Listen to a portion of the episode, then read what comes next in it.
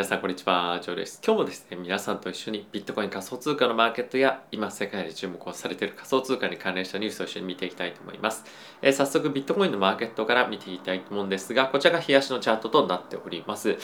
えー、非常にですね、引き続きやはり重たい空気がマーケット全体としてえかなり漂っているかなと思うんですけれども引き続きこのウェッジの中ですね、え推移をしている状況となっていて、えまあ、今マーケット仮想通貨全般とかっていうよりも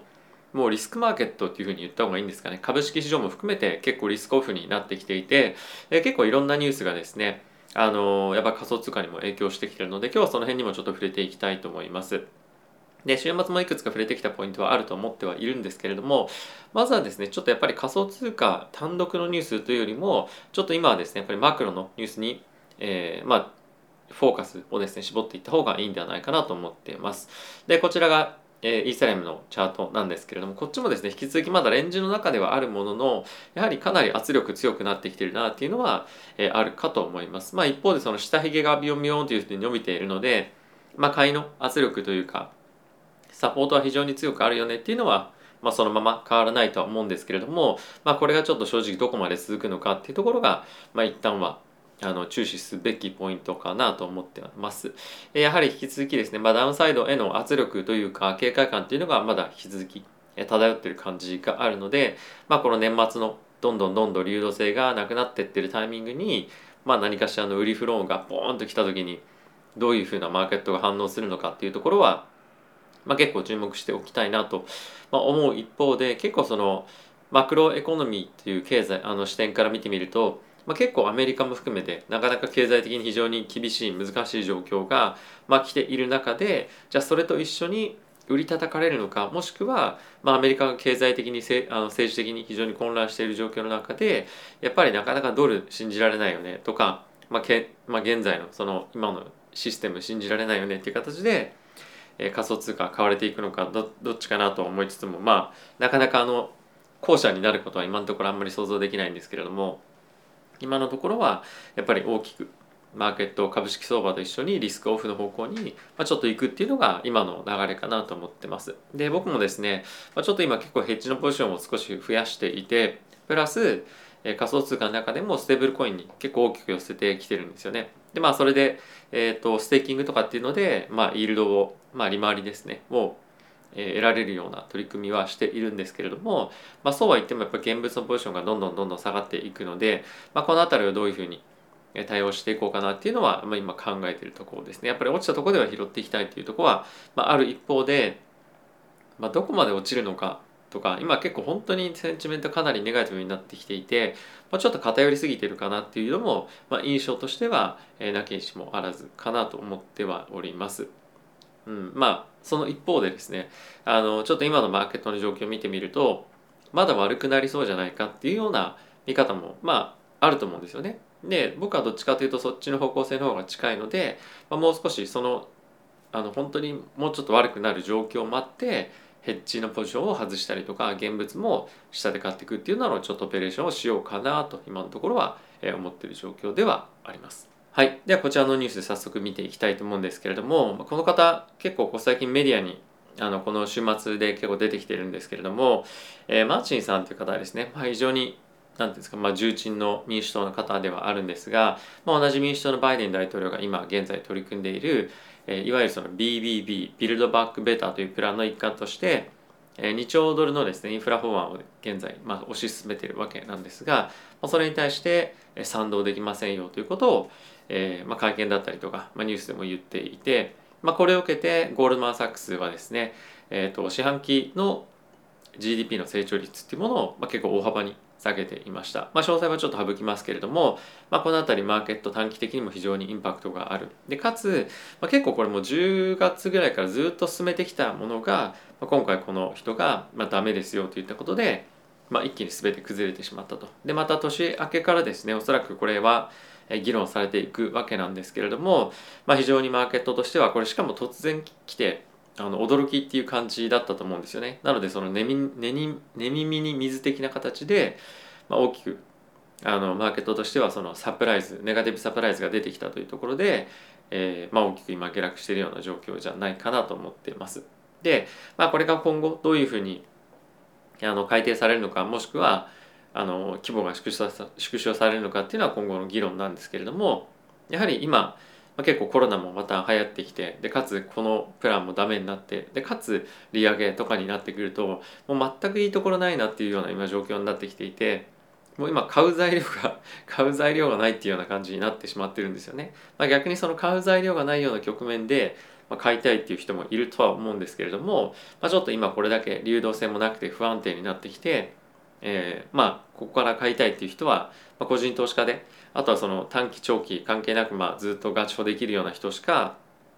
まあなかなか買えないんじゃないかっていうのは正直あると思うんですけれども、まあ、ちょっと一旦この状況今後どういうふうに展開されているかいくのかっていうようなものを見ていかないとですねちょっと判断しづらいかなっていうのはあるかと思います。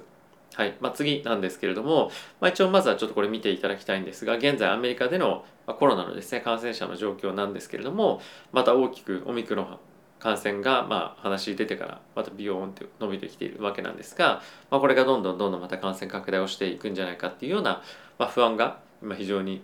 えある中で、まあ、今これヨーロッパの方でもですね、まあ、これは Netherland って書いてますけど、まあ、オランダですよね。 extreme lockdown を、え来年の、え1月の中旬ぐらいまで始めやりますよということを言っていたりですとかアメリカもいろんな、まあ、その公共の施設とかに、まあ、人で集まるのは禁止ですよとかっていう形で、えどんどんどんどん感染拡大をしていって、まあ、結構その恐怖にあのコロナの恐怖っていうところが結構苛まれているような形となっていますと。で非常にやっぱりあの今まさにクリスマスシーズンでコロナじゃなくて小売りだったりとか、まあ、旅行も関係もそうですけれども、まあ、そういったところを思ったように売り上げを伸ばせないんじゃないかっていうような見方も非常にあの出てきていて、まあ、結構マーケットとしてはあの本当に八方塞がりみたいな感じに、まあ、こういったニュースもあってなってるかなと思います。でまあそんな中なんですけれども、まあ、これがいい話ではあるかと思うんですが、まあ、表面上はですねあのモデルナの,、まあ、あの CEO がですねあの3回うちブースターショットをやると、まあ、オミクロンに対しては、あ、る程度のあの免疫はま確保できますよということをま発表をしていました。で、え、これはこれでまあヘッドラインとしては非常にいいものだとは思うんですけれども、まあ、これをちょっと僕は気になったのはあのまあ、一応彼らとしてはオミクロンのま、株ですねオミクロン株に対して、ま、特化したワクチンっていうのは開発してますよプラス加えて、え、従来の、えー、コロナのワクチンにプラスして、まあ、このオミクロン加えて、まあ、いわゆる混合ワクチンみたいなのも、まあ、やっていますよと。でまあそういった話がこの記事の中では取り上げられているんですけれども、まあ、それに加えて僕は結構気になったのはこの記事の一番最後に、まあ、あったんですけれども、えー、ここに書いてあるのが We believe that we are going to be living with this virus、まあ、ずっとこのバイルスあのコロナのウイルスと生きていきますよと Its strains and variants forever あまあこのまああのなんていうんですかね、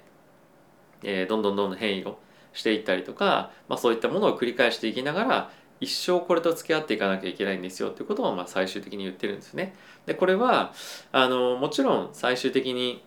弱毒化とかっていうところも見越して話ではあると思うんですが、まあ、やっぱりこれはもうどこにも行きませんよともうこれと本当に付き合っていかないといけないんだっていうのはあのまあ長くですよね「forever」っていうふうに言ってるんで、まあ、結構印象的な言葉だったかなと思っていて、まあ、単純に弱毒化していくよね。大丈夫だよね。みたいなあのシナリオを、まあ、簡単に織り込み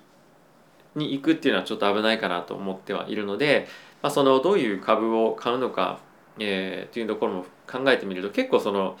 何をどうしていいかっていうのがなかなかフォーカスしづらいような、まあ、今あの局面でもあるかなと思うので、まあ、この辺りはあの本当に弱毒化していくのか、まあ、していくんでしょうけどあのあんまり、まあ、これを楽観視的に楽観視に楽観視してあの、まあ、鑑みていくっていうのはちょっと危ないかなとは思っております。はい次なんですけれども もうなんか本当に何のニュースをお伝えしているのか分かんないような状況になってますけれどもまあついにあの仮想通貨の今ここからニュースですね。で、えーと、デジタルアセット、まあ、いわゆるその仮想通貨のファンドがいろいろと今現在運営されているわけなんですけれども、まあ、そこからですね、えーと、非常に多くの資金が現在流出してますというところが、まあ、今発表されていました。一応ですね一番大きく、